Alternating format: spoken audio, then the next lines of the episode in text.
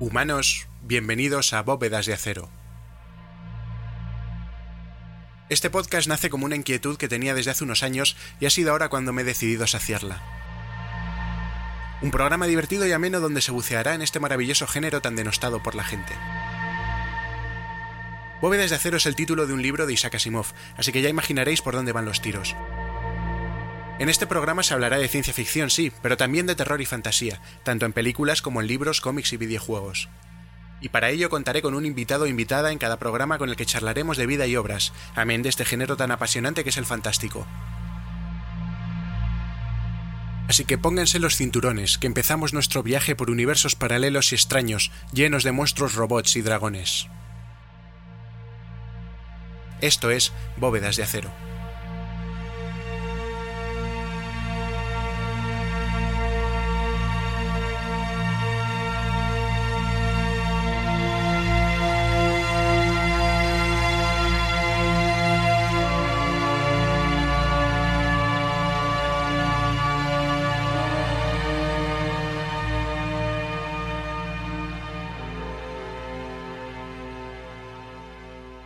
Primer invitado es un director, guionista y docente que lo está petando muy fuerte con su último corto. Un verdadero apasionado del terror con un amplio bagaje a sus espaldas. Una dinamo de energía que es capaz de entusiasmar a cualquiera cuando habla de sus proyectos.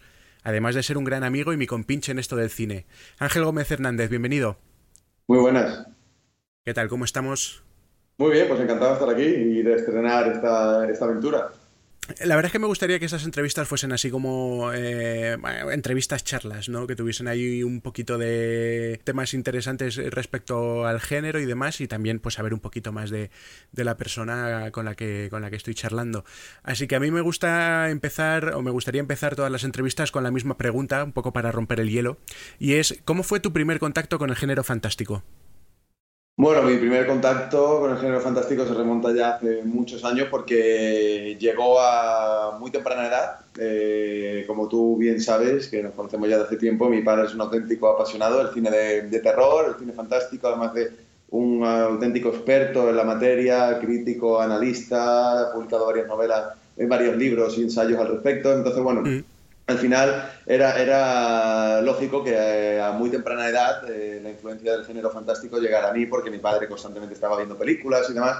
Y bueno, él siempre, siempre habla de que mi, la primera película que yo vi, y yo tengo vagos recuerdos de esto, obviamente porque era muy niño y a veces ya no, no sabe uno si son recuerdos reales o ya es parte de la historia que él te ha contado y te ha generado tu, tu película, es que con tres, unos tres años me puso eh, Drácula de, de Fisher y bueno, de la Hammer y según él, pues yo me quedé con los ojos como platos y totalmente fascinado, eh, sin apartar la mirada de la pantalla. Y siempre dice que en ese momento supo que yo, que yo iba a ser un fiel fan de, del género, al igual que él.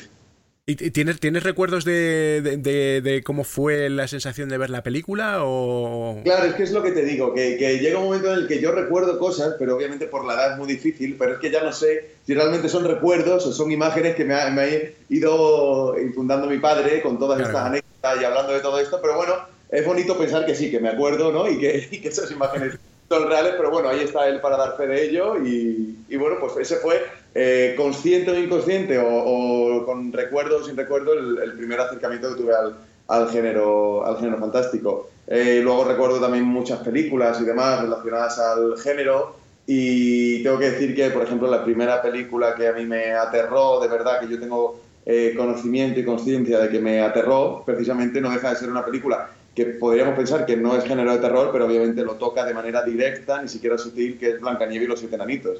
Ajá. Y eso recuerdo que fue la película que más me aterró eh, de niño, es decir, la primera vez que yo sentí ese pánico al ver una película con toda esa parte tan gótica, tan oscura, tan tenebrosa relacionada a la, a la bruja, que, uh -huh. que, obviamente estaba hecho con una maestría eh, espectacular y, y, con un goticismo maravilloso a nivel estético y a nivel atmósfera. Y ese, fue, ese sí que, fue, sí que fue, es un recuerdo que, que, mantengo y que conservo real de, de, la primera sensación de pasar miedo viendo una, una película. Sí, la verdad es que es curioso, ¿no? Como, como Disney con, con, sus películas a diferentes generaciones ha acabado traumatizándonos de alguna manera u otra, ¿no? O sea, hace años con Bambi y demás, y fíjate, ahora con, con, con, Blancanieves, ya ves tú, esa representación de, de maléfica que tiene, que tenían un A, mí igual, a mí hay alguna película así de... al tener algún recuerdo eh, así de, que me diese miedo una película de Disney, no, pero el hecho de que eh, esas películas que mm, supuestamente son para niños tengan imágenes así un poquito perturbadoras, la verdad es que sí, es un poquito, un poquito curioso.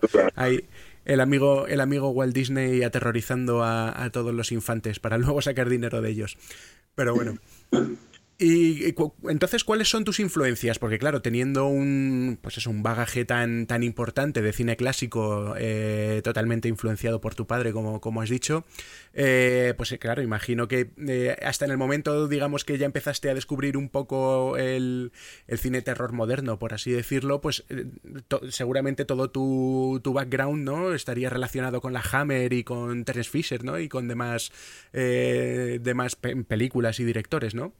Efectivamente, la Hammer era fundamental, sobre todo ten en cuenta eso, ¿no? que lo que era mi acceso a, las distintas filmografías de cine terror dependía de pues, la, programación que me hiciera mi padre. ¿no? Entonces, básicamente, pues ahí fue donde más cine vi relacionado a, a la Hammer inglesa, al cine de la Universal en Estados Unidos, al cine del expresionismo alemán, al cine de terror nórdico, al cine de terror francés, a todo este cine expresionista europeo. Entonces, fue obviamente al fantaterror español, Paul Nashi, Armando Osorio, etcétera, al fantaterror italiano, Dario Argento, Mario Bava, Lamberto Bava, Lucio Fulci, etcétera. Entonces fue ahí donde yo, ahí te hablo de, de, en toda mi, infancia, adolescencia y demás, donde si cabe eh, vi muchas más películas eh, de género clásico de las que veo hoy en día, que también sigo, sigo viendo constantemente, como tú bien sabes, pero fue ahí donde realmente yo se gestó en mí esa, esa, pasión por el cine clásico y obviamente se lo debo a las influencias que él directamente me fue inculcando con ese tipo de cine. Al final, pues digamos que me acomodó mi paladar, por así decirlo, a ese tipo de cine desde muy temprana edad. Entonces eh, yo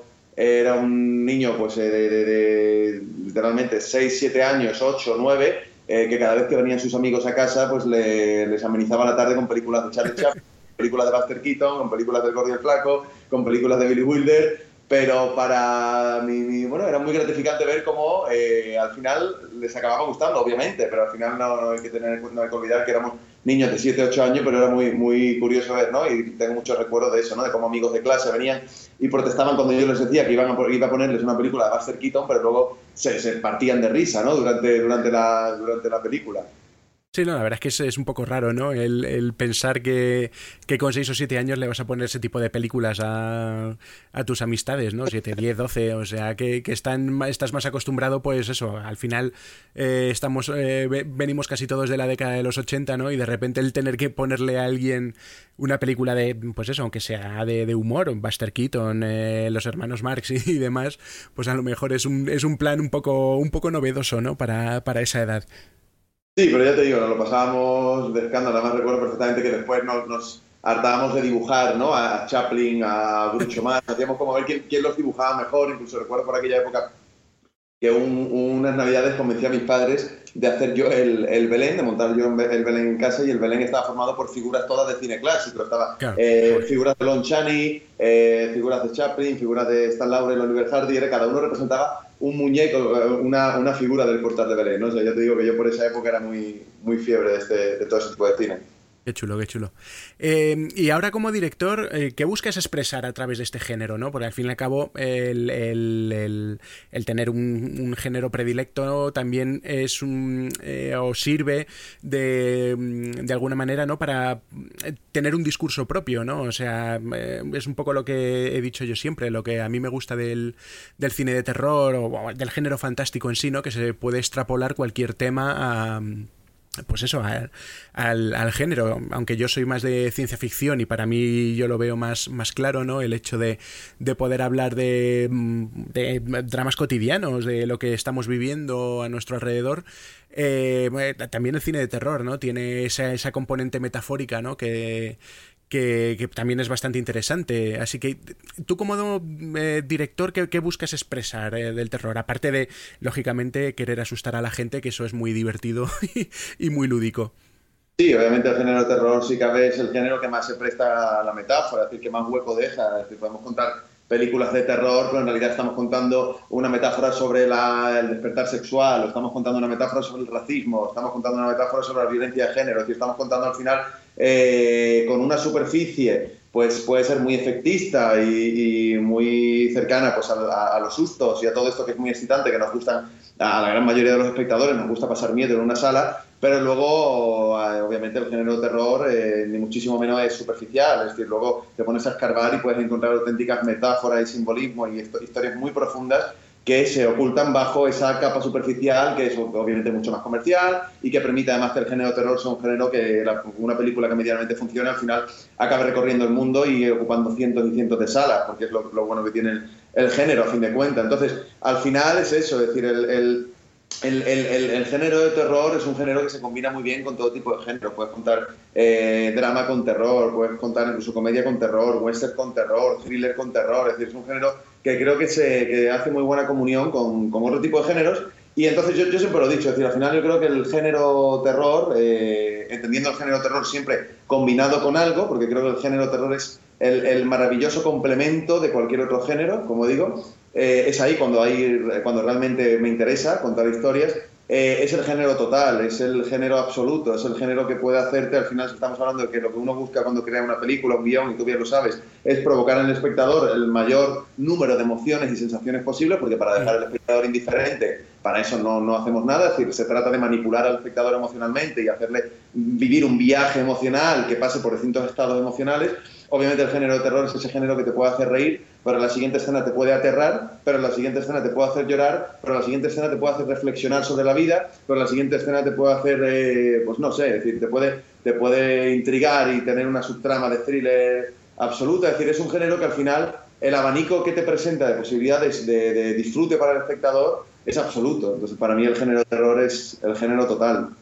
¿Y, por qué crees que, un género, pues eso, tan completo, ¿no? Que tiene esa parte, esa parte lúdica y divertida, pero que también tiene grandes clásicos de, pues, eh, como puede ser eh, eso, El Exorcista o algo por el estilo, ¿no? Eh, ah. películas de, ese estilo, ¿cómo, ¿cómo puede estar tan, tan denostado, ¿no? Por, ya no solo por, ah, bueno, el, público al fin y al cabo es el que va a verlo y el que se gasta el dinero, pero cuando se habla de premios serios, entre comillas, eh, ¿Por qué el cine de, el cine de género? Pero bueno, ahora que estamos hablando de, terror, también del terror. ¿Por qué solo hay una película de terror, por ejemplo, con el Oscar a Mejor Película, como podía ser El Silencio de los Corderos y, demás? O sea, eh, de alguna manera los propios eh, creadores de terror no tenemos eh, tantas miras como para intentar hacer una película por así decirlo, seria, entre comillas, o, o premiable. ¿O es que directamente la industria lo ve, pues eso, ah, es una película de terror y ya está, esto le gusta siempre a los, a los cuatro frikis que van a festivales y, poco más? Claro, es decir, yo no, no, no lo sé, es decir, eh, si hablamos a nivel eh, premios, eh, no tengo ni idea de por qué, pues obviamente, mira, pasan por alto todo lo que tiene que ver con el género de terror, cuando obviamente, efectivamente, estamos hablando de que hay multitud de películas dignas ganadores de, multitud de premios reconocidos a, nivel internacional. Es decir, eh, creo que al final la, eh, la, historia del cine de terror está plagada de títulos fundamentales que han sido importantísimos y vitales, no solo para el desarrollo de lo que es la historia del cine de terror, sino para el desarrollo de la historia del cine en general, que han sido eh, títulos capitales que han impulsado y han catalizado lo que es la historia del cine, la evolución de la narrativa, la evolución del lenguaje, la evolución de los medios y la forma. Entonces creo que al final el cine de terror eh, es un género fundamental. Luego, si hablamos a nivel de imagen popular del cine de terror, yo creo que al final eh, muchas veces se, devalúa un poco la imagen del cine de terror porque es un género que es eh, mayoritariamente barato, es, un género que, que predomina las producciones baratas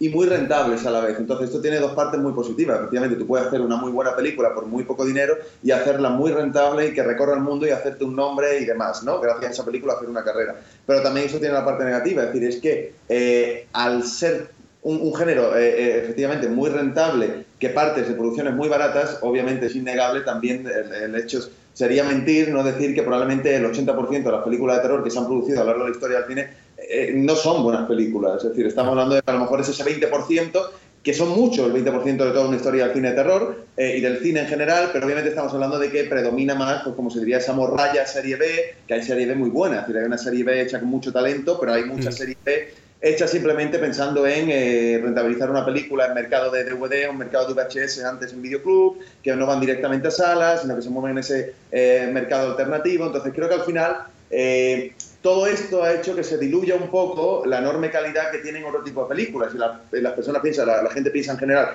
película de terror, película de susto fácil, película de teenagers, película barata, película de TV, cuando obviamente esto es innegable, pero también es innegable que hay multitud de títulos que son fundamentales, que son auténticas obras de arte y obras maestras y que han sido fundamentales, como digo, para la historia del cine. Entonces creo que va un poco por aquí, es decir, porque al final creo que se ha mezclado un poco y esa, esa facilidad, entre comillas, o, esa rentabilidad eh, de producciones baratas ha hecho que las buenas producciones, que ya lo digo, no digo que para que sean buenas películas tengan que ser caras, hay multitud de extremadamente baratas que son maravillosas dentro del género terror, como puede ser Posesión Infernal, como puede ser La Matanza de Texas, como puede ser eh, eh, la, Noche de los Muertos Vivientes, como puede ser La Mujer Pantera, como puede ser multitud de, títulos que son auténticas obras de arte innegables y también obviamente son películas que inicialmente fueron, fueron bastante baratas. Claro, claro. Bueno, y ahora vamos a hablar de, de de tu corto, eh, que lo está petando bastante fuerte por festivales de, todo el mundo. Lleva como más de 450 selecciones, aparte de mogollón de premios. Y como joya de la corona, pues está no solo preseleccionado perdón, a los Goya del 2018, sino a los Oscars del 2018, cosa que es una, una auténtica salvajada para un corto que tiene pues poco más de un año de recorrido por, por festivales, ¿no? Em, es una lástima que la gente no pueda verlo todavía porque mientras está recorriendo festivales eh, no se permite, vamos, no, no, es conveniente que el corto esté abierto en, YouTube o, en Vimeo.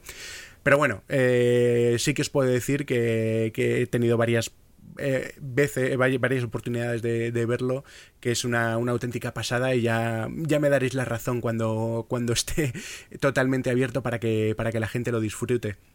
Aparte también quiero eh, que la gente conozca un poquillo cómo es el mundillo por dentro, ¿no? Más allá de lo que es el, pues eso, el coger una cámara y rodar eh, cualquier tontería con tus colegas para subirlo a, YouTube, ¿no? Que sepan un poco cómo es levantar un corto de calidad profesional con nombres de primera categoría, tanto eh, en equipo técnico como, como actoral y demás. Y bueno, que vean también el trabajo que tiene levantar un corto, que muchas veces la gente habla sin, sin entender muy bien cómo, funciona esta mecánica. Así que lo primero que me gustaría saber es eh, de dónde vino la idea de Behind, cómo, cómo nació esa idea. Bueno, la idea de Behind es eh, 50-50 entre un acontecimiento real eh, y pues parte de ficción, obviamente. Eh, todo nace porque yo, eh, pues en mi filmografía de mis cortometrajes siempre había tocado y había coqueteado con el género de terror, obviamente, pero al final me, me daba cuenta de que todas mis, todos mis cortometrajes, eh, aunque estaban apoyados en el género de terror, al final tendían más al thriller, al misterio, al terror, al suspense, al drama, a la acción, incluso al western.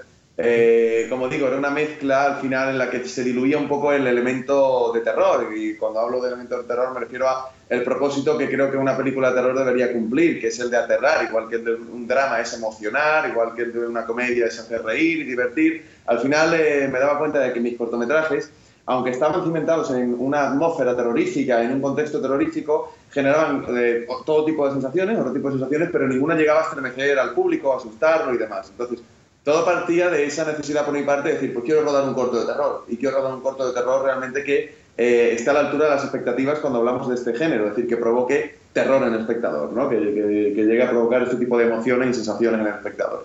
Pero ¿qué es lo que ocurría? Tenía una serie de, escenas, una serie de esbozos de situaciones, de personajes y demás que me parecían muy terroríficas y muy factibles de rodar y de, construir y de irvanar en un, en un guion.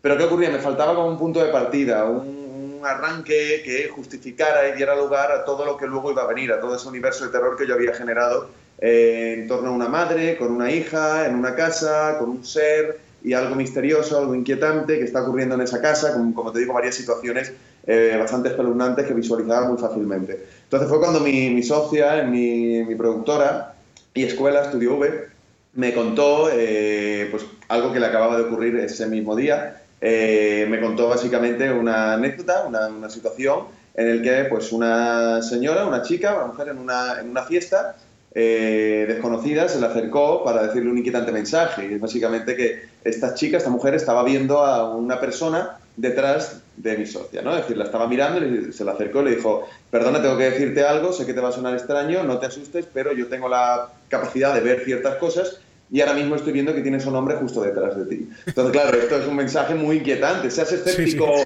o crédulo, eh, no deja de ser un mensaje muy inquietante. Entonces, claro, cuando a mí me lo contó, se me pusieron los vellos de punta, me pareció algo absolutamente estremecedor. Y claro, ella estaba realmente impactada porque, bueno, habían pasado horas desde ese encontronazo. Entonces, claro, yo, pues, eh, tras escucharla a ella, le dije, vale, dame un segundo, voy a escribir esto porque creo que acabo de encontrar el punto de partida perfecto y todo ese arranque, todo ese motor que necesitaba, toda la historia que yo había estado esbozando en, líneas así un poco más eh, inconexas. Entonces, con este punto de partida fue como surgió el guion de Behind, que, que, que, escribí en una noche, es el guion que más rápido he escrito y que menos versiones he hecho de mis anteriores cortometrajes. Estamos hablando de que habría seis, siete versiones, porque además tú me conoces en ese sentido, me gusta mucho pulir y pulir y revisarlo todo, igual que tú en esto somos almas, almas parecidas. Pues con Behind, el corto, eh, creo que fueron dos versiones las que se llegaron a hacer, porque la primera versión que escribí de, de golpe, durante la madrugada además, me recuerdo que, que, me entoné muchísimo, ¿no? Es decir, puse la música adecuada, todo oscura. Quise, quise ambientar la situación porque verdad me parecía una situación tan espeluznante que yo debía entrar en la medida de lo posible en esa vorágine de sugestión, ¿no? Y, y fluyó muy bien ese guion y, y ahí está. Bueno, creo que parte del de, si no, eso es lo que te digo, gran parte del éxito del cortometraje eh, radica ahí, en, que es un guion que, que, de repente todas las piezas encajaron de golpe, cuando no encajaban, algo llegó a, hacer que encajaran, esta anécdota y demás, y fue un guion que, que se escribió muy rápido. Sí, sí, la verdad es que lo que digo, el, el corto es como un, tiro, o sea, quiero decir, eh, tiene un increchendo que es, es, espectacular, vamos. Las dos veces que he tenido la oportunidad de verlo en cine es espectacular cómo se queda la gente eh, una vez termina el corto. Eh, se queda totalmente choqueada, o sea, hasta tal punto que es incapaz casi de, aplaudir. Sí, esa es la sensación que te decía antes, esa es una sensación para mí más gratificante como autor, guionista y director de, del es una pasada, vamos. Claro, porque al final, digamos que yo siempre lo digo, hay dos géneros que en el, que es eh, ineludible el conocer la, respuesta real del público. Tú haces un thriller, o haces un drama, haces un western y el público pues te puede decir luego que le ha gustado o tus amigos te pueden, pueden decir que les ha gustado, pero al final te están mintiendo por, cortesía, ¿no? Pero al final, el género terror y el género comedia, eh, la respuesta es inmediata. Es decir, si la gente se ríe o la gente grita, es que está funcionando. Y obviamente, mm. como tú dices, eh, una de las sensaciones más gratificantes para todo el equipo Behind es cada vez que se proyecta, es que se suceden los gritos, como tú bien sabes. Es decir, la gente se, oyes gritar a la gente en la sala y eso es muy, muy bonito. Sí, la verdad es que sí, es, una pasada, es una pasada. El hacer sufrir a la gente está, en una sala de cine, en una sala de cine, dejémoslo claro, es, es bastante divertido, bastante divertido. Bueno, y, claro, como después de eh, pues, los meses de trabajo que, que, tuviste detrás y demás, eh, pues para llegar a, conseguir el, lo, lo, que es el corto que, hoy ya conocemos, lo que, los que hemos tenido la oportunidad de verlo, Claro, ¿cómo, es levantar ese corto? O sea, sí, todo empieza con esta anécdota, con tus ideas que ya tenías ahí un poco en la cabeza, esa noche de, escritura eh, brutal, pero claro, el traspasar eso a un, a un, corto totalmente profesional y que, eh, pues eso, está eh, dando vueltas por el mundo en, diversos festivales, pues lógicamente lleva, lleva un trabajo, ¿no? ¿Cómo, enfocaste el, levantar Behind como, como corto, aunque tú ya habías hecho corto profesionales, pero bueno, este digamos que ya es tu magnum opus, ¿no? Como se suele decir, que ya es tu obra magna y... Y eso, un poco como, como, cómo fue levantarlo, que fue costoso, fue difícil, a todo lo contrario, ¿cómo fue la cosa? Sí, eh, a ver, en un principio no teníamos eh, literalmente ni un duro para hacerlo. Y es que cero eh, euros para hacerlo porque, bueno, es muy difícil hacer un cortometraje, además un cortometraje profesional en el que obviamente tienes que invertir dinero para sacarlo adelante, bastante, porque son costosos esto, ese tipo, estos cortometrajes, pero claro, es muy difícil encontrar la financiación. Entonces, en un principio nos lanzamos a, a las campañas crowdfunding. Yo la primera experiencia que había tenido con una campaña crowdfunding solo fue una experiencia previa, fue con mi anterior cortometraje y La muerte lo seguía y para hacer la campaña crowdfunding rodé un, un teaser para enriquecer un poco el contenido de la página crowdfunding y que la gente eh, se sintiera atraída. El teaser rodarlo me costó 1.000 euros de mi bolsillo y en la campaña crowdfunding recaudamos 200 euros. Es decir, que al final eh, la experiencia fue terriblemente nefasta porque no solo no conseguimos dinero, sino perdimos dinero porque al final esos 200 euros no los salimos porque básicamente en una campaña crowdfunding tú necesitas llegar a la cantidad que has pedido para llevarte el dinero. claro, para que te lo den, sí. Claro, no, te puedes llevar esos 200 euros, así que al final perdimos 1.000 euros, o sea que encima partíamos el rodaje con menos 1.000. Pues bueno, en, en, Behind lo intenté de nuevo, dije, venga, me voy a lanzar, porque bueno, creo que también es verdad que eh, La muerte lo seguía, pues tenía, mi anterior corto tenía 5 años, 4 años, eh, pensándolo fríamente, analizando, dije, vale, he, ganado un poco más de visibilidad en redes, en, redes sociales y demás, que creo que al final es fundamental y creo que ahora mismo mm. sí tengo a disposición las herramientas necesarias para conseguir levantar una campaña crowdfunding. Por suerte así fue, conseguimos el dinero que pedíamos en la campaña crowdfunding de, de, sobra dentro del tiempo que teníamos, del margen de tiempo que teníamos para recaudarlo y con la enorme suerte de que de repente entraron unas almas caritativas a las que le estaré agradecido de por vida, eh, que son los productores y coproductores del proyecto, eh, Isabel, Paloma, Alejandro, Juan Luis, eh, Mario, es decir, una, una, serie de productores que, que bueno, que mm, básicamente pues eh, terminaron de contribuir eh, de, buena manera y por ello les estaré eternamente agradecido para, para, básicamente conseguir la cantidad necesaria porque obviamente con la campaña crowdfunding era, era insuficiente. La campaña crowdfunding era un punto de partida para empezar a movernos. Y ya te digo, gracias a ellos y gracias a algún hacer de, las dos productoras que, que, avalaron el proyecto, que son Estudio V y Montreux, eh, Montreux Entertainment con, con Pedro de la Escalera, pues bueno, eh, gracias a todos ellos el cortometraje se pudo hacer, igual que con todos los inversores de la campaña de crowdfunding.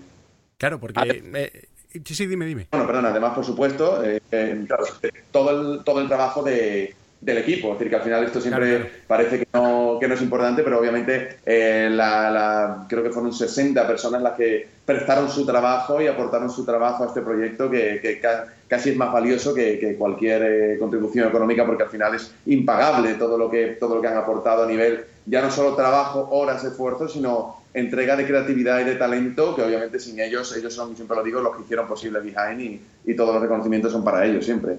Claro, claro, porque es lo que, es lo que iba a decir. El, el, equipo técnico y, artístico de Behind también es, es, de altura, ¿no? Empezando por, por Pablo Rosso como, como director de fotografía, pues eso, a. Eh, mm, a los, actores, eh, Macarena Gómez, con la que has trabajado varias veces, eh, eh, Javier Botet, Víctor Clavijo, Lorne Faek, o sea, digamos que tienes ahí en, dentro del, equipo técnico y actoral, pues a, nombres de, pues eso, de bastante importancia y, y, relevancia, así que me imagino, claro, lógicamente que también la presión, ¿no? Pues para, para que todo este proyecto saliese adelante fue, era superior a tus anteriores proyectos, ¿no?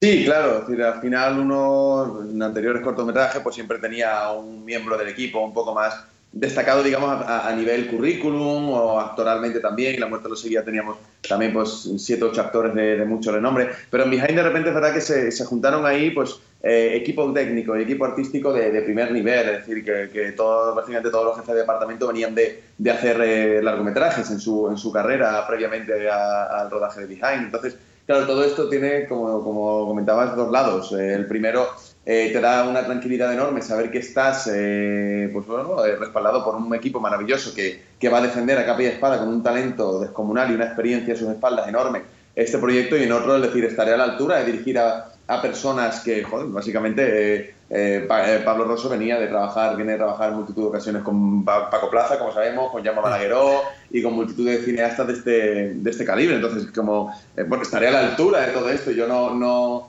recuerdo, tengo un, recuerdo muy, muy eh, bien guardado, que es eh, al finalizar el, el rodaje de, de Behind, que nos fuimos a tomar algo, y Pablo Rosso, al que yo terminé el rodaje, a pesar de que habíamos estado días y días y semanas y meses viéndonos y demás, eh, aún a día de hoy me sigue, me sigue pasando con él, que le tienes como ese respeto, ¿no? De, que, a veces, claro, le hablas y, te das cuenta de que le estás hablando como a alguien desconocido eh, y con la actitud con la que hablarías a alguien desconocido, a pesar de que ya lo conoces desde hace un año y medio, desde que todo esto empezó, pero es por el respeto y la admiración que le tengo, que es, que es enorme. Eh, pues me elogió mucho mi trabajo, yo estaba muy nervioso por esto, por cómo, qué pensaría Pablo si, de, todo esto, y recuerdo que tomando, pues eso, una, unos refrescos, unas cervezas y demás, me dijo que le había gustado mucho mi trabajo, que era un grandísimo director, que no le, quedaba, no, le cabía duda de que acabaríamos haciendo largos y demás, y que, y que él había estado muy cómodo y muy bien dirigido por mi parte. Entonces, claro, a mí este reconocimiento de Pablo Rosso, eh, así como de cualquier miembro del equipo, pero en este caso Pablo, que es una persona que yo admiro muchísimo, de hecho, te contaré una anécdota,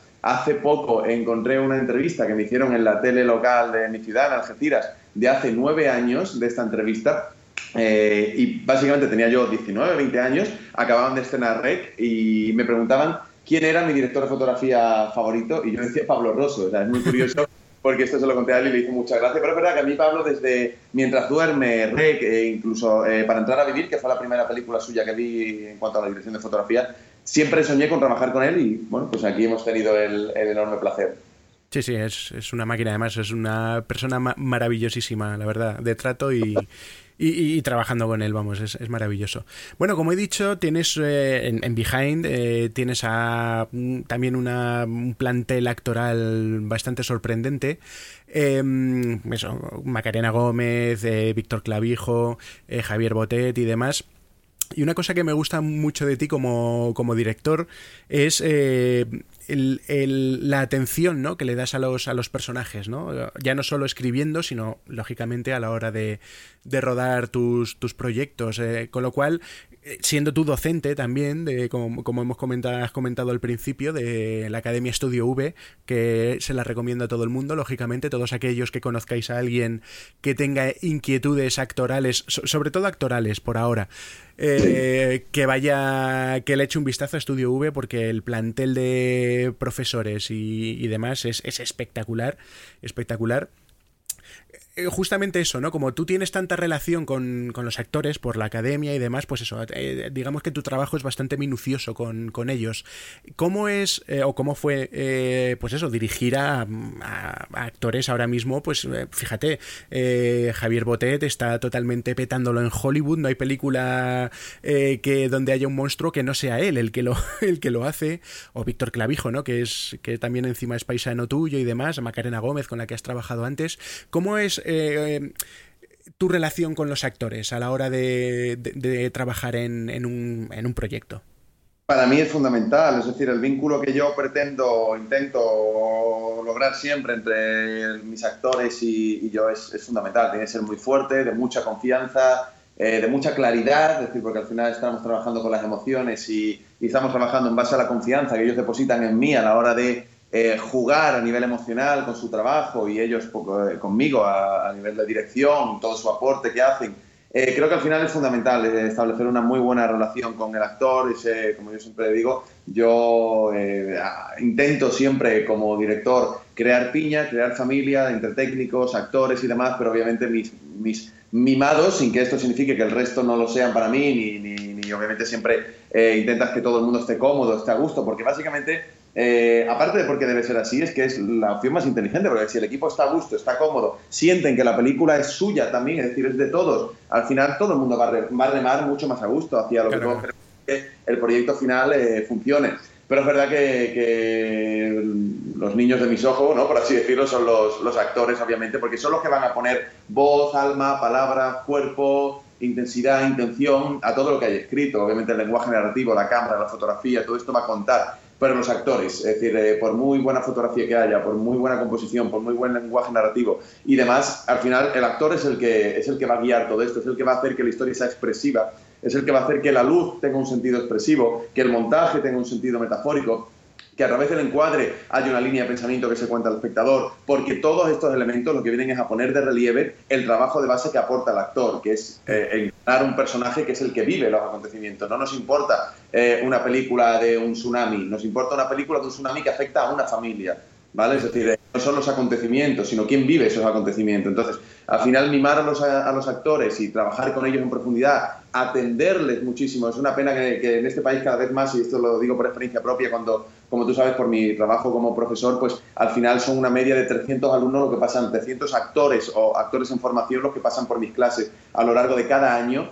Eh, y te das cuenta de que los que han tenido experiencia profesional hasta qué nivel los pueden llegar a desatender. Desatendemos a los actores, no les eh, resolvemos inquietudes, preguntas, cuestiones, no, les, no trabajamos con ellos, no desarrollamos personajes, no, no, pulimos en ensayos, ensayos, ensayos, simplemente los llevamos al set a que se enfrenten a la cámara, que se enfrenten a un texto sin siquiera tener la aprobación de un director, de saber si lo que lleva, la propuesta que este actor lleva es buena o no. Es decir, es un mar de dudas y un mar de miedos en una situación que ya de por sí es eh, terrorífica, ¿no? El actor que tiene que ponerse ante una cámara a interpretar. Hay que intentar eso, ¿no? Hay que intentar cuidar el trabajo del actor, hay que intentar mimar el trabajo del actor, igual que el de todo el equipo, pero como te digo, básicamente el del actor es el que da sentido a todos los demás elementos, porque el encuadre, la composición, la luz, la fotografía, todo esto lo que viene es a poner de relieve eh, la batalla principal que está, que está luchando fundamentalmente el actor, que es la de hacer que una historia sea expresiva y emocione a, un, público. Y a fin de cuentas, el, actor es, el, personaje, es el vehículo emocional. El espectador se, sube a este vehículo, vehículo emocional, ¿no? es decir, se sube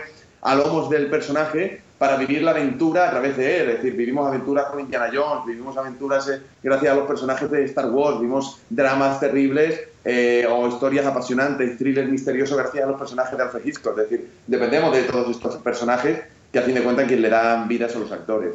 Claro, claro. Pues mira, eh, una cosa también que has dejado ahora caer es el tema de, la ambientación, ¿no? Otro detalle más, otra capa más, ¿no? Que, añadir a, un, cortometraje y sobre todo si es un cortometraje de género, donde la ambientación es eh, importantísima. Ya no solo la ambientación eh, a nivel visual, sino sonora y, y, bueno, también sobre todo sonora. Al, enfrentarte a la, a la, hora ya de tener todo rodado, eh, empezar con el premontaje, ¿tú ya tenías un poco clara la, lo que es la música y, demás, y sonidos?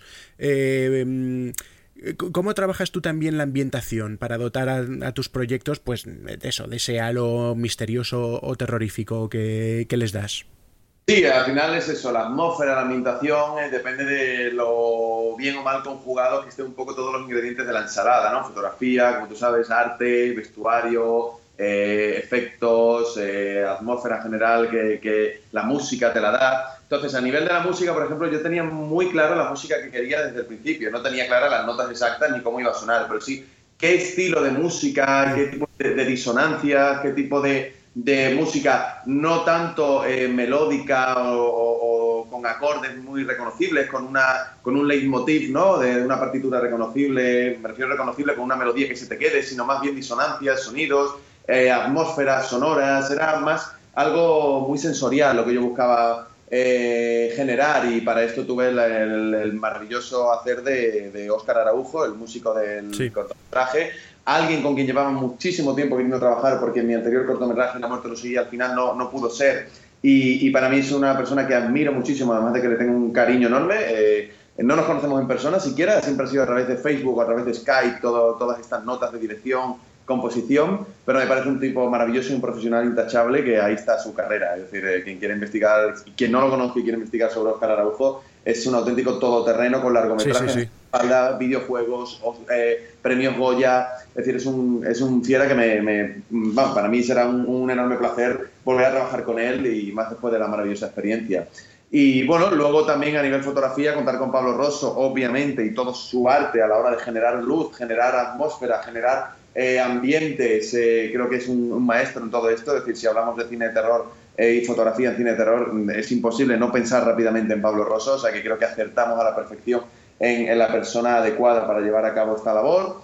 En labores de dirección artística, algo fundamental en una historia de terror cuando quieres generar esta atmósfera, algo que trabaja codo con codo con la, con la fotografía y la luz. Arancha Domingo, con la que vengo trabajando muchos años atrás, eh, creo que supo trasladar perfectamente a, ese espacio escénico todo lo que yo tenía en mente. Eh, quien vea el corto puede pensar que la casa es así, eh, ya le puedo garantizar que no, que fue un trabajo eh, terrible, pero terrible de empapelar habitaciones enormes, pasillos enormes, traer todos los muebles nuevos, poner toda una moqueta en la casa entera, es decir, toda la ambientación, toda esa textura madera, textura, tonos verdosos, papeles de pared enmarañados que son como una especie de, ramas de árboles que al final lo vienen a, vienen a ser metafóricamente un poco ese punto de la conciencia del personaje protagonista enmarañado. Es decir, al final todo lo, todo, estaba, pienso, muy, muy, muy pensado, muy calibrado, porque al final creo que de eso se trata dirigir. Al final dirigir no es tener la cámara más cara del mercado, ni es tener nada por el estilo similar a esto, sino es básicamente pensar mucho en tu obra, es decir, pensar en cómo con todas las herramientas que tienes puedes sacar el mayor partido a tu obra.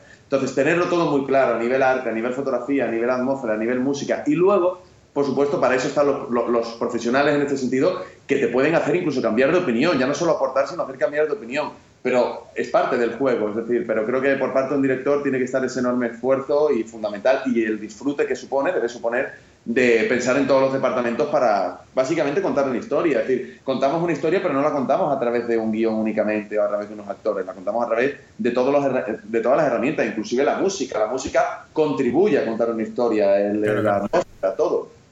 Claro, claro. la, idea también que, yo quiero con, esto es que la gente sea un poco consciente que, que pues eso, que, hacer un eh, rodar un, un corto eh, es eh, conlleva una serie de de atenciones a, pues eso, a lo, que puede ser, lo que tú has dicho, un, mero papel de pared que la gente lo ve y dice, ah, bueno, pues mira, muy bien, pero claro, no se dan cuenta, ¿no? De que ese, digamos que ese papel tiene, pues, como has dicho, una, una intención y, y una... Y un sentido, ¿no? Dentro, dentro de la historia. O sea que fijaos hasta qué punto eh, se puede cuidar un, un corto, ¿no? Ah, y ya no hablemos, lógicamente, de una película. Hay mogollones de vídeos por internet de grandes directores que donde se despieza perfectamente toda su manera de rodar o su imaginería y ahí os podéis dar cuenta de que esto es mucho más que, que como ha dicho Ángel, sentarse delante de una cámara, decir acción y, y, luego ya está, ¿no? O sea, realmente tiene, tiene una labor humana y, y sobre todo humana, lógicamente, y, de arte que es, que es, que es una maravilla. Y ya una vez... Sí, es que al final te cuenta que, el el, arte, el cine, yo siempre lo digo, ¿no? Es como está considerado, parece que es el arte de lo casual, ¿no? Es decir, esto ha funcionado. ¿Por qué? Ah, eh, o, por ejemplo, no, es que esta luz no tenía una intención narrativa, o no, es que este papel de pared estaba puesto en la casa, ¿no? Es como que la gente entiende, cree que hacer una película tiene muchísimos componentes que son mero azar y obviamente uno no puede controlar todo, pero obviamente la, mayoría de los elementos eh, pretenden estar totalmente intencionados, ¿no? Es decir, nadie, nadie se pregunta si eh, Picasso pretendía tener un sentido en las formas de, su, de, sus obras o si Kandinsky pretendía contar algo con el color, obviamente se da por hecho, o si Kafka pretendía contar algo con las metáforas de, de, metamorfosis, es decir, será, se entiende y se da por hecho que todo eso estaba intencionado y pensado y muy trabajado a nivel de transmisión de un simbolismo, de una idea, pero cuando hablamos del cine es como, no, seguro que ese elemento estaba ahí casualmente, ¿no? De manera azarosa. No, al final hay muchos ingredientes y están todos muy pensados y hay mucho trabajo por detrás por parte de todos los departamentos para, como tú bien has dicho y hemos comentado, para que un simple papel de pared ya te esté contando algo metafóricamente y hoy, ojo, que es un, es un gasto, es decir, poner un papel de pared en una casa entera, empapelarla, estamos hablando de, que supera, supera los tres ceros, ¿no? Por así decirlo. es un dineral eh, y un esfuerzo y un sacrificio enorme que hace que al final básicamente si lo estás haciendo es porque vas a contar algo, no, no, no es gratuito ni es vacío. Entonces, al final, efectivamente, como tú has dicho, hay mucho trabajo detrás, mucha intención, mucho trabajo creativo y muchas horas pensando en cómo intentar transmitir una idea. Y al final, de eso se trata. Como te he dicho antes, depende del buen uso de todos los ingredientes que tienes, eh, el éxito o no de la, de la pieza final. Claro, claro. Ah, es, una, es una pasada. Yo ya te digo, uno de los mejores eh, recuerdos que, voy a tener el resto de mi vida es la vez que pisé literalmente eh, el set de rodaje de, mi corto. Ahora hablo de mi corto. Como, como si fuese aquí para Cumbral.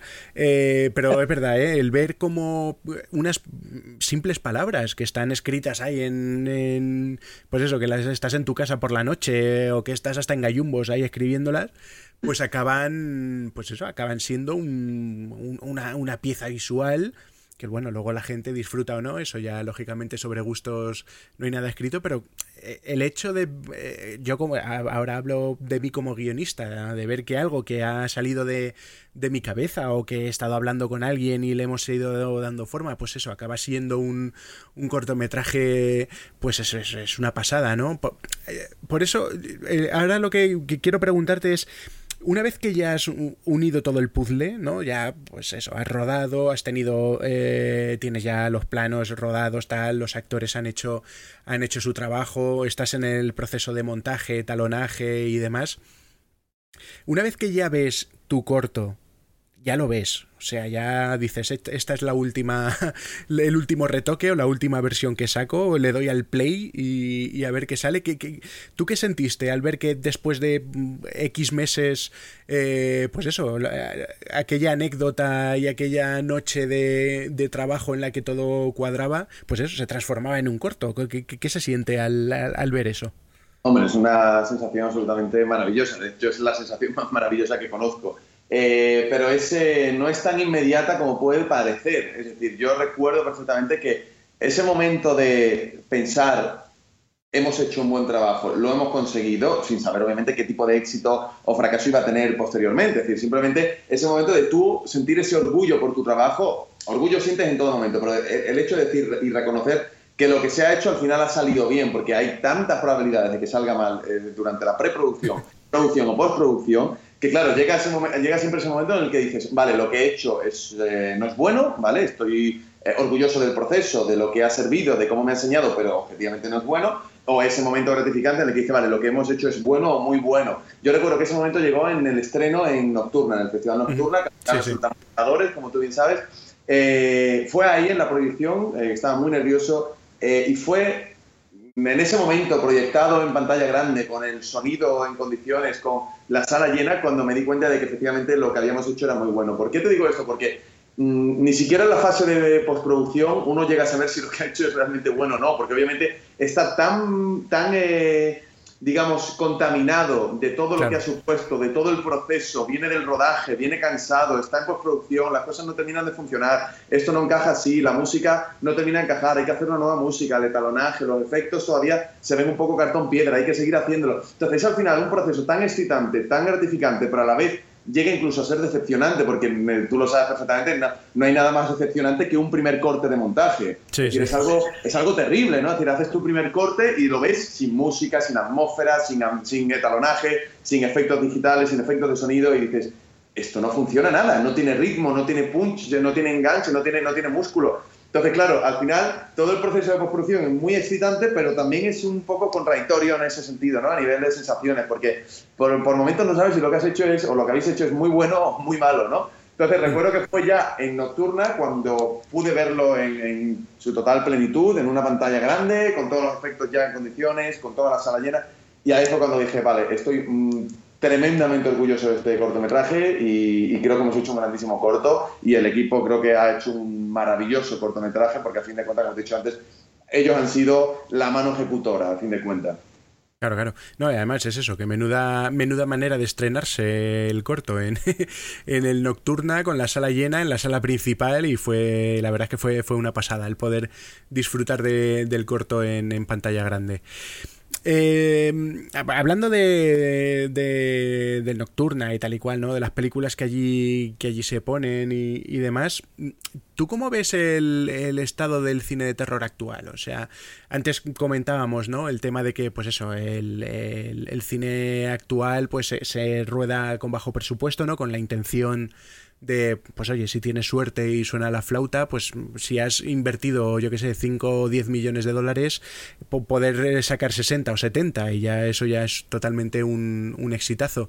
Eh, ¿Crees que de alguna manera el cine de terror actual se ha manufacturado demasiado? O sea, em, aunque hay casos, ¿no? De, que hemos visto y que, que, espero que la gente conozca, como puede ser La Bruja o It Follows y demás, ¿no? Que son películas de bajo presupuesto, pero bueno, que digamos que han tenido una repercusión más allá, ¿no? De, de lo que es el, el ambiente donde se suelen mover eh, estas películas.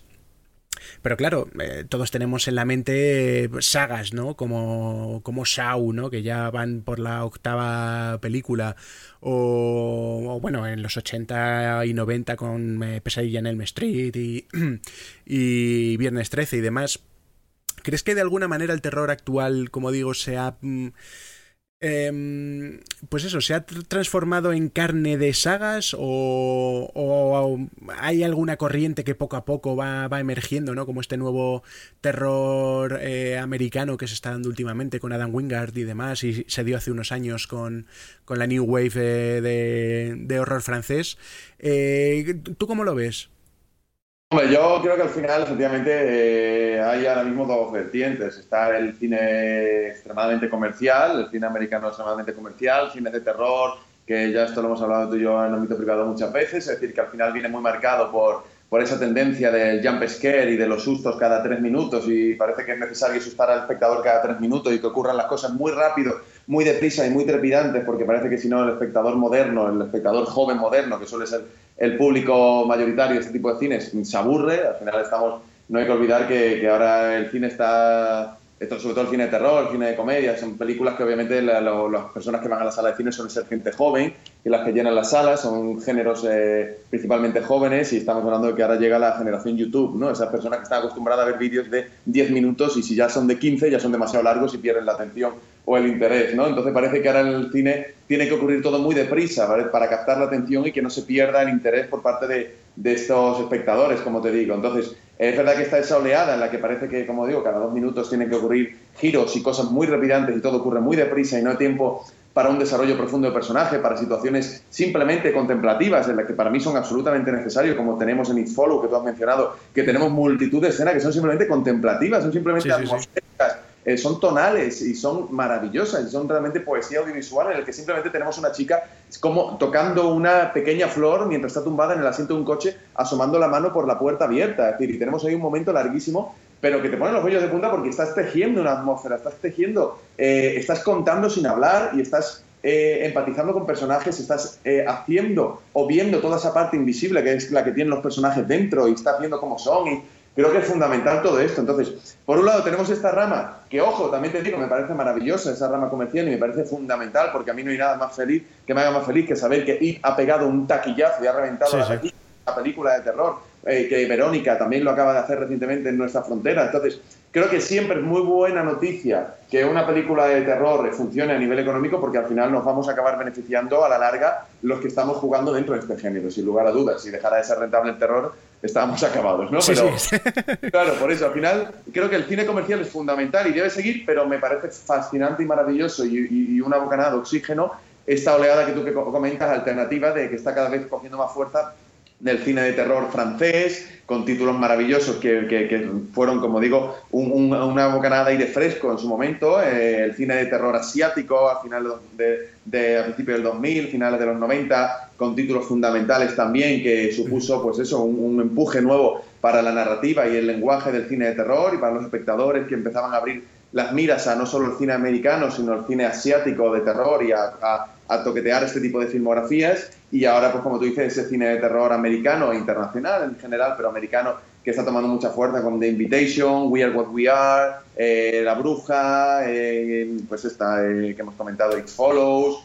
bueno, Babadook también está por ahí, creo que Babadook creo que no es americana, es... es, australiana, ¿no? Australiana, efectivamente, pero bueno, al final estamos hablando que es un cine, te puede gustar más, te puede gustar menos, a mí, a mí me fascina este tipo de cine, pero obviamente es un cine distinto, que tiene algo más, algo nuevo y, me maravilla que el público cada vez se está abriendo más a, esta estas películas alternativas que no presentan el menú habitual, sino que lo que te vienen a dar es algo distinto, eh, pero fascinante. Claro, claro. Eh, sobre todo eso, ¿no? El, también el poder, em, pues eso, disfrutar de las distintas visiones que se tienen en el mundo de, del terror, claro. O sea, como has dicho, ¿no? Los japoneses y cómo nos han eh, influenciado de esa manera con, los niños creepies estos que, que tienen y demás. El pelo largo. sí, sí, es como que todos... Fíjate que con la... Eso, la, la, la, tradición que ellos tienen... Eh, pues eso, eh, mitológica y, demás, eh, da la sensación de que solo existen niñas con el pelo largo o niños de piel pálida. Pero bueno, que sí que es cierto que el, que el, terror realmente está, está rompiendo barreras en ese sentido. Llegan hasta películas iraníes y todo. O sea, que de alguna manera se está demostrando, ¿no? De que eh, da igual de en qué punto del mundo vivas que pues eso, al fin y al cabo los miedos son los miedos y, a la gente le gusta de alguna manera eh, sentarse en el cine a, disfrutar o bueno, o a pasar un mal rato, que, hay gente, que hay gente para todos, para todos los gustos. Totalmente. Y aquí viene una pregunta un poquito, un poquito tramposa y, difícil, pero bueno, a ver, a ver un poco cómo sales, cómo sales de ella. Eh, sobre todo porque, por eso, por el amplio bagaje que tienes tú en, en, terror clásico. Si tuviera. Esto no es como lo de elegir a quién quieres más, o a papá o a mamá, pero, pero si, si tuvieras, eh, digamos que convencer a alguien, o bueno, no convencer, sino. Eh, ¿cómo, ¿Cómo te diría? Si tuvieras que explicarle cómo, cómo, cómo fue el, cómo es el terror clásico eh, contra lo que es el terror actual, sobre todo a mí, que yo la verdad es que en cine de terror clásico ando, ando bastante pez, he visto cosas, pero no, no, no he visto tanto como, como, has podido ver tú, lógicamente. Eh, ¿Qué paralelismos podrías hacer entre, pues eso, cómo se veía el terror hace 50 o 60 años a cómo se ve ahora? Bueno, si me haces elegir entre ambas, obviamente es una respuesta muy compleja, eh, porque claro, cada uno te aporta una, serie de cosas, ¿no? Hablamos de terror, pero podríamos hablar también de, cine en general, de cine clásico con el cine moderno, el cine clásico terror con el cine moderno de terror. Eh, obviamente es indudable que las películas en general, las películas clásicas, yo siempre he defendido esta postura, creo que tienen un componente mucho más didáctico a la hora de, lo que es el aprendizaje del arte cinematográfico. ¿no? Estamos hablando de que el cine clásico, las películas de terror de Dreyer, las películas de terror de Murnau, que todos sabemos que son, Vampir, Nosferatu, eh, de Top Browning, Drácula, Freaks, eh, bueno, de Hitchcock, por supuesto, eh, todo este tipo de, cine en general tenía un componente mucho más didáctico a la hora de el aprendizaje que puede llegar a tener. Yo siempre aconsejo a mis alumnos, como tú bien sabes, eh, ver mucho cine, mucho cine clásico, porque al final el, el, manejo del lenguaje narrativo era como mucho más puro. Es decir, si una cámara se movía para hacer un traveling era porque ese traveling me estaba contando algo. Si había un tipo de iluminación concreta es porque ese tipo de iluminación me estaba contando algo. Entonces, contaban historias maravillosas eh, pero sobre todo tenían un lenguaje narrativo muy rico. Esto hoy en día se ha ido perdiendo por, eh, bueno, pues eh, en favor de un cine mucho más estético, bueno, mucho más estético, corrijo, en un cine que piensa mucho más en la estética que en el lenguaje narrativo, en un cine que piensa mucho más en lo rítmico que en el montaje coherente, que piensa mucho más en generar estímulos más cercanos al videoclip muchas veces que, que a lo que es el, el lenguaje narrativo clásico y puro. Entonces, obviamente, cada uno te da una cosa, porque es innegable que, yo esto lo defiendo mucho con mis alumnos cuando me dicen, es que una película clásica cuesta más ponerla, verla, ¿no? Obviamente, eh, yo puedo llegar a entender, eh, como tú sabes, estoy trabajando constantemente con chicos, mis alumnos suelen tener 18, 19 años, son, son chicos jóvenes, chicas jóvenes. Entonces, claro, es normal, yo siempre se lo digo, es decir, el cine moderno, ya sea de cualquier género, es un cine que está pensado para este tipo de público, es decir, un cine que está diseñado y codificado y, creado para que guste a chicos de 18, 19, 20 años y, de 30, pero de hoy en día. Eh, tienden a las modas, tienden a los gustos, tienden a, un poco pues la manera de ser actual, eh, el cine de terror clásico, obviamente es un cine que estaba pensado para la gente de esa época. Ahí tenemos el claro ejemplo de la película eh, Psicosis de Gus Van Sant, el remake que hizo de, la película Alfred Hitchcock, que no funcionó en absoluto, porque Psicosis era una película y era un argumento y eran unas situaciones morbosas eh, con un componente voyeur, con un componente muy excitante, que, correspondían a esa época, no a los 90. En los 90 estábamos ya más que de, vuelta en ese sentido, ¿no? Es decir, estábamos más que acostumbrados a ver cosas mucho más poderosas a nivel sugestivo eh, de, ese componente voyeur que tenía psicosis a la hora de, verla al público de la época. Pero básicamente eh, nos remontamos también a Nosferatu. Es decir, Nosferatu es una película maravillosa y debió ser mm, totalmente espeluznante el público de la época cuando la vio en sala, pero es que me remonto incluso antes atrás, la llegada del, tren de los hermanos Lumière, es decir, algo totalmente terrorífico. Obviamente, nadie puede pretender hacer una película hoy con un tren que se acerca a cámara, obviamente. Eh, pero claro, estamos hablando de que cada película en su época está pensada para un público concreto, con los gustos, los miedos, los, pues eso, los gustos de la persona de cada época. Entonces, el cine moderno obviamente está pensado para nosotros y es normal que nos atraiga y nos excite la idea de ver películas modernas. El cine clásico, ahí es donde yo creo que eh, debemos pasar la barrera los eh, cineastas, cinéfilos, personas interesadas en el séptimo arte, porque claro, al fin, fin de cuentas no somos espectadores convencionales, sino somos espectadores un poco más particulares, porque no solo somos espectadores, sino también somos creadores. Entonces, creo que se puede aprender tantísimo del cine clásico, mm, sinceramente mucho más que del cine moderno, aunque el cine moderno tenga todos estos componentes que, como digo, nos, nos entretienen muchísimo porque está diseñado para nosotros. Sí, sí, no, yo en ese sentido tengo que ponerme un poco las pilas en este tipo de cosas. Así que, de todas maneras, ya, me ha recomendado un par de películas, así que antiguas, vamos, clásicas. Así que seguiré internándome poco a poco en ese, en, ese mundillo. Eh, sí, no, claro, la verdad es que en ese sentido... Eh, eh, lógicamente somos hijos de nuestro tiempo, ¿no? O sea, ahora, lógicamente, si lees un relato de, de Poe, no, no te asusta igual que le asustaba a la gente, a la gente de su época, ¿no? Y además eso es una, una, pregunta que me hago muchas veces, ¿no? De cómo el, el, terror, pues va, eso, rompiendo barreras, ¿no? Tabúes, al fin y al cabo, es un poco el género que, que, se puede permitir ese tipo, ese tipo de cosas, ¿no? Y claro, uno piensa que, madre mía, el revuelo que montó en su día, pues eso, la matanza de Texas con el tristemente desaparecido Toby Hooper, eh, y claro, lo ves ahora en la actualidad y bueno, pues eh, si te gusta este género, pues eh, sí, bueno, te puede a lo mejor incomodar y demás, pero no, no, no te impacta, ¿no? Y, y, siempre hago el ejercicio de pensar, madre mía, si ahora en la actualidad, pues eso, nos impactaban hace unos años Martyrs, ¿no? lo que digo, la, la oleada de cine terror francés, que la verdad es que subieron bastante el octanaje con, con, con, sus películas, que cómo será una película de terror dentro de 30 años. O sea, eh, eh, hablo ya de, de, no solo de... de, de, experiencia, digamos. Claro, claro, claro, que no, cómo será la... No, no, hablo de cómo será la Serbian Film de hace de, dentro de 30 años, sino cómo será una película de terror normal y corriente, ¿no? De cómo ese terror también un poco va en consonancia con la sociedad, pues eso, actual, ¿no? Y el día a día que vivimos. En este caso, pues mira, tenemos ahora más claro que nunca la peli de Get Out, ¿no? Que habla de, de esta eh, obsesión racista que tienen en Estados Unidos, ¿no?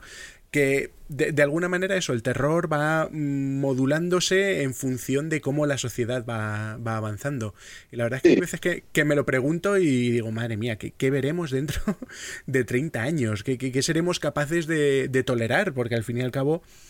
¿No? El terror también ha, ha ido endureciéndonos de alguna manera, ¿no?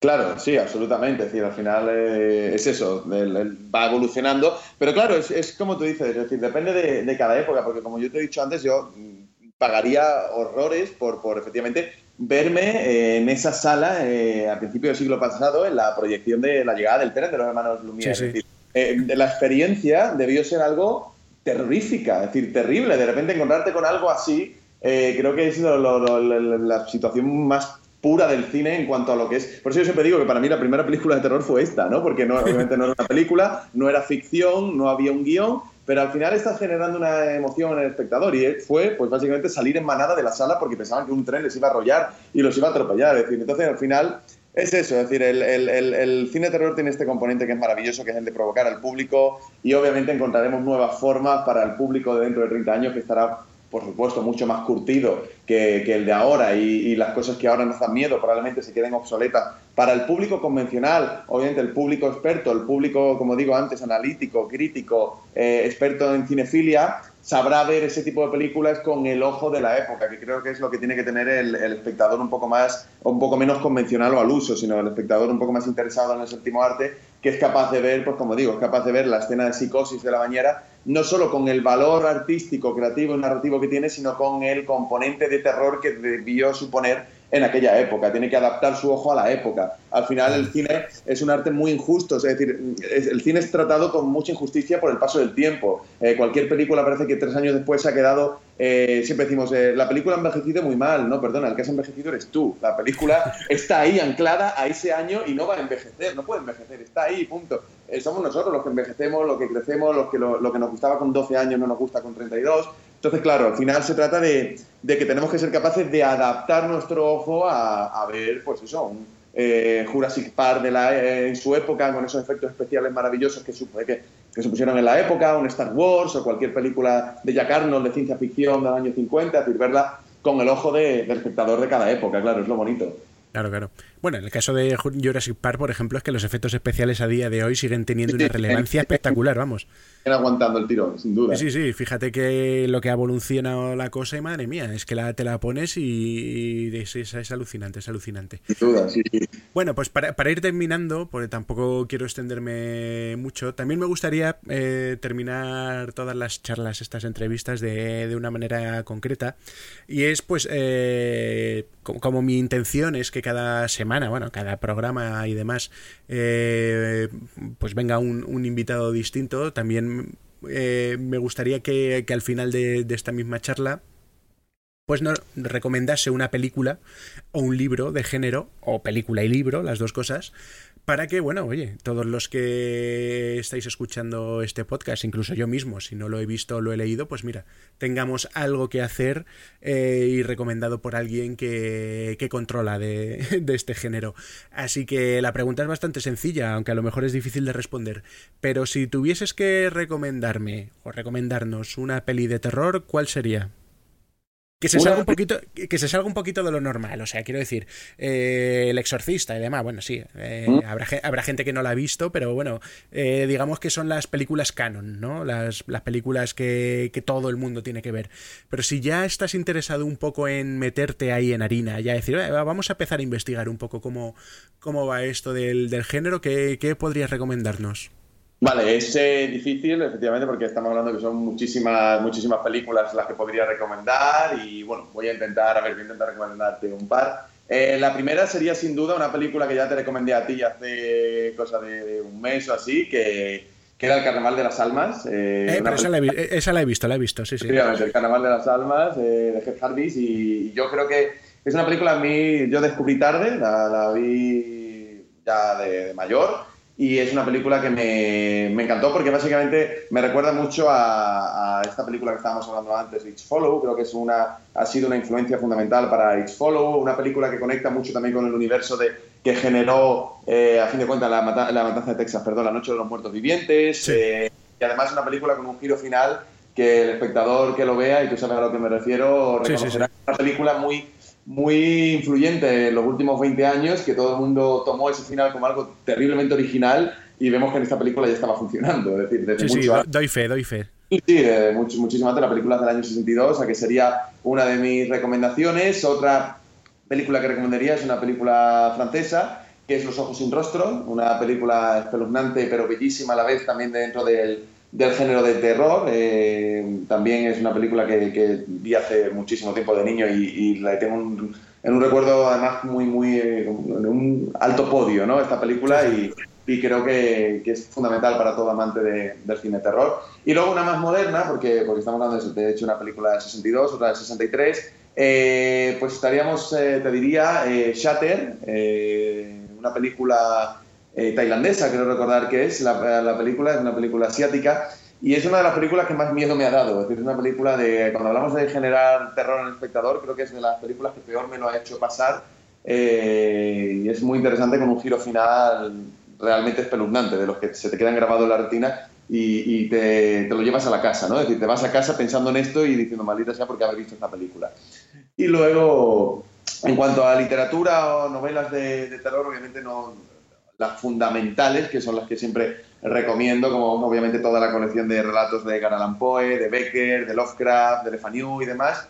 Eh, eh, te diría, pues, eh, y más allá obviamente del Drácula, de Bram Stoker, de, Frankenstein de Mary Shelley, etcétera, de Dostoyevsky, Mr. Hyde, de Stevenson, te diría tres títulos que son para mí, yo creo que los, los, los que más me han gustado, que son Soy leyenda de Richard Matheson, me maravilla este libro y, me fascina bueno, eh, las películas que se han hecho. Me gusta en general, aunque sigo pensando que todavía falta una adaptación eh, totalmente fiel y que me termine de, encantar, porque obviamente la, película de Will Smith es estupenda, la, también está la de Charlton Heston que me gusta muchísimo, la de la de mm, eh, Vincent Price también tenemos adaptaciones muy buenas, pero es una novela que me, que me encanta y que me encantaría adaptar alguna vez también, hacer una versión.